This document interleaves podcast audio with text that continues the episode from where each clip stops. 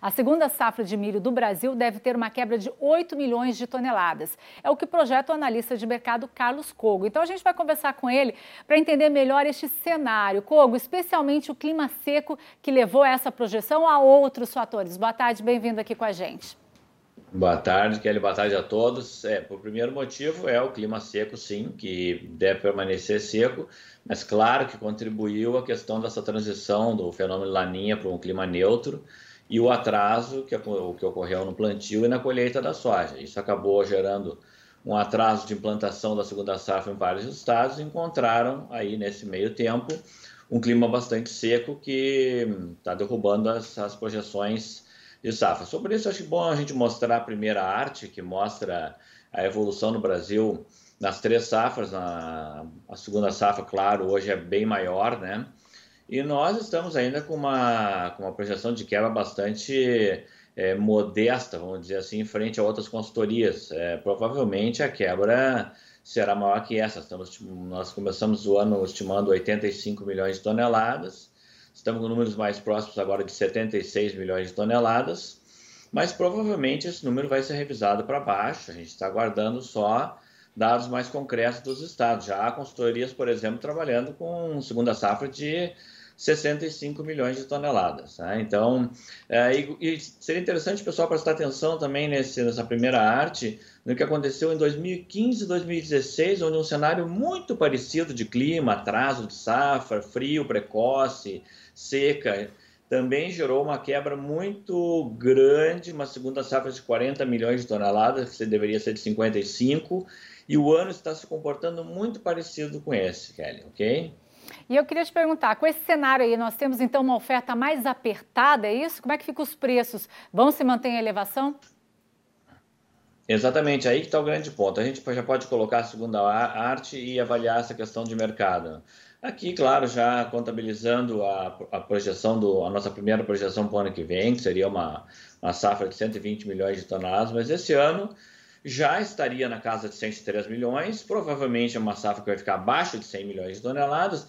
E lembrando que o mercado internacional tem franca alta em função dessa quebra da safra brasileira é, da segunda temporada.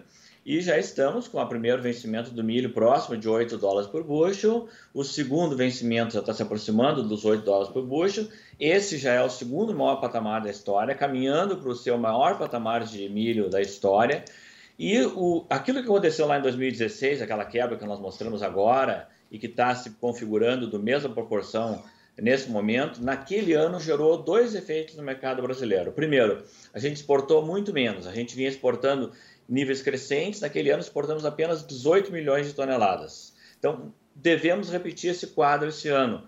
Por que isso? Porque nesse momento o preço de exportação no porto ele está abaixo do preço no interior. No interior nós estamos aí com vários estados com cotações acima de 104, 105 reais e hoje no porto, se você quiser exportar um milho, 97 reais.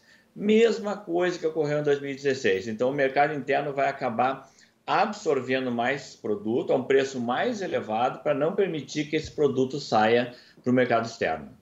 Coco, eu quero aproveitar e te perguntar, e muito milho vendido antecipadamente, existe aí risco de alguns contratos aí não serem aí, não conseguirem aí firmar esses contratos? É um risco que sempre vai existir, né? Já aconteceu com a soja esse ano, já aconteceu com a soja ano passado. Nós temos aí mais de três quartos da safra de Mato Grosso, da segunda safra, já comercializados antecipadamente, o risco de default de contrato é bastante elevado. Agora, esses contratos hum, praticamente estão todos eles voltados à exportação, mas existem alguns contratos com chamados flex, que podem ser tanto uh, escoados para exportação como é, vendidos no mercado interno. Eu acho que o produtor já está bastante maduro para não quebrar mais contrato e saber que as regras do jogo são essas, né? E uma última informação importante também, com essa alta de preço lá fora, é, também ficou mais caro importar milho do Brasil. Então a nossa régua agora subiu de verdade.